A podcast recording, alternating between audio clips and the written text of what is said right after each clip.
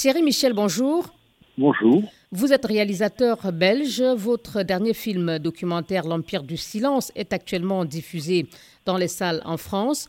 Vous y abordez les 25 ans de crimes impunis selon vous en RDC, lesquels continuent d'ailleurs puisqu'actuellement, malgré l'état de siège instauré dans deux provinces de l'Est, Ituri et Nord-Kivu, de nouvelles exactions sont commises contre des civils.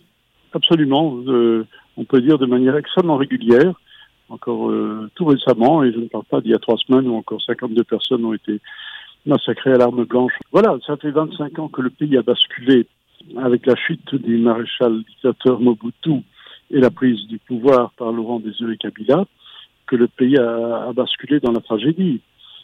Il y a une prolifération de, groupes armés dans, dans, le pays, et puis voilà, l'état de droit c'est délité, le, et donc le film traite de tout cela jusque la crise euh, au Kassai. Euh, les responsables de ces violences sont pourtant connus. C'est vraiment le, la personne qui a porté cette, ce plaidoyer pour qu'enfin on rende euh, un hommage et un respect et, et qu'on reconnaisse qu'il y a eu des centaines de milliers de morts au Congo, voire des millions, mais en tout cas inévitablement des millions de, de victimes, c'est le docteur Mukwege. Et je dirais que le film, vous savez que j'ai fait un film sur le docteur Mukwege qui s'appelle L'homme qui répare les femmes. En 2015 Absolument. Puis le, docteur a eu le, prix Nobel de la paix. Il a dit, voilà, euh, il faut exhumer euh, ce rapport des Nations Unies qu'on a enterré sous, sous, la poussière dans un tiroir. Projet Mapping. Il a ajouté, il faut aussi qu'on dise le nom de ces criminels présumés, j'ajoute présumés, euh, que personne n'ose citer.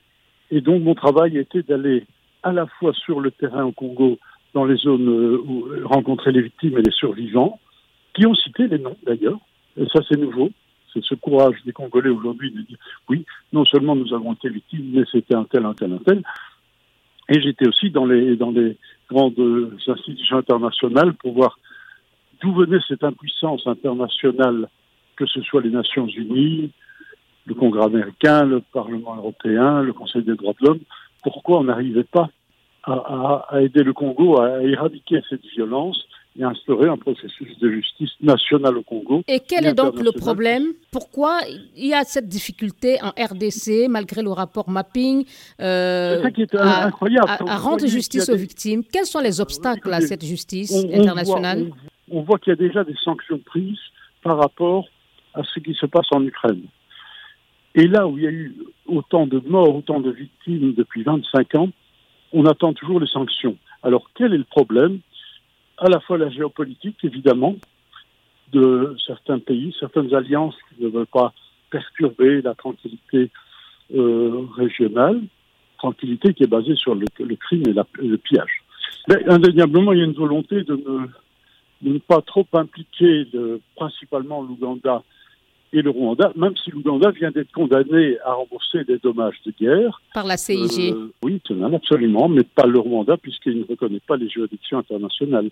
Tout à fait. Mais la deuxième donnée que je voulais vous dire, c'est aussi le pillage systématique des richesses. Le docteur le dit très bien dans son discours d'Oslo. Nous sommes une, un pays comme une bijouterie sans porte ni fenêtre, où tout le monde vient se, se servir sur la bête. Et évidemment, si le Congo n'avait pas ses richesses, surtout de son sous-sol, en termes de, de richesses minières et de minéraux rares, stratégiques, indispensables au développement technologique des pays asiatiques et européens, il n'y aurait pas euh, la tragédie congolaise. Euh, si j'ai bien compris, pour vous, il y a peut-être une entente internationale pour ne pas lever le voile sur ce qui se passe en RDC, sur les responsables de ces crimes, de ces atrocités? Indéniablement, indéniablement. Et c'est aux autorités congolaises aussi à, à, interpeller, comme dit le docteur, c'est au président du gouvernement congolais d'interpeller le Conseil de sécurité ou les Nations Unies pour mettre en place, comme ça a été le cas dans beaucoup d'autres pays, un tribunal pénal international. Il y en a eu un, évidemment, très rapidement pour euh, le Rwanda, pour le Sierra Leone, il y en a eu pour de très nombreux pays. Euh, en trois ans, il y avait un tribunal pour l'ex-Yougoslavie. À nouveau, le, le Congo est laissé pour compte, abandonné à lui-même.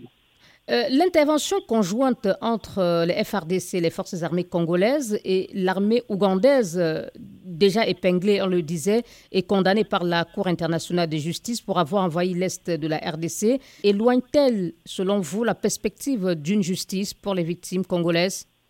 C'est à craindre. C'est à craindre. Le, but, c'était d'éradiquer des groupes armés qui sèment la terreur en Itourie. Mais comme vous venez de le dire, la terreur est loin d'être d'être éradiquée, euh, ne comprenant pas cette alliance euh, avec les anciens responsables des souffrances qu'ont connues les Congolais pendant quand même euh, de très très nombreuses années. J'espère que les forces obscurantistes ne pourront pas faire barrage. vous savez comment se passe la politique. Avez-vous le sentiment que l'actuel gouvernement au pouvoir à RDC a envie de donner un coup de fouet à cette justice? Est-ce que les signaux que vous avez vous rassurent? Mais c'est-à-dire que l'interview que j'ai lue d'ailleurs ce matin de Colette Brackman, du président Tshisekedi, ne va pas dans le sens de, la réconciliation par, un processus de justice. Donc je me pose vraiment la question s'il y a une vraie volonté politique de rendre justice aux victimes. En même temps, le président dit que la justice congolaise va agir. Euh, je pense que peut-être, on espère. Je pense qu'il a peur par ailleurs d'indisposer ses voisins pour des raisons qui lui sont propres et j'imagine que la peur de l'isolement. Et il fait face à des intérêts, à des enjeux qui le dépassent? Sans doute, oui. Merci à vous Thierry Michel. Merci à vous, portez-vous bien. Vous êtes réalisateur belge et vous venez de sortir euh, le film documentaire L'Empire du silence sur la RDC.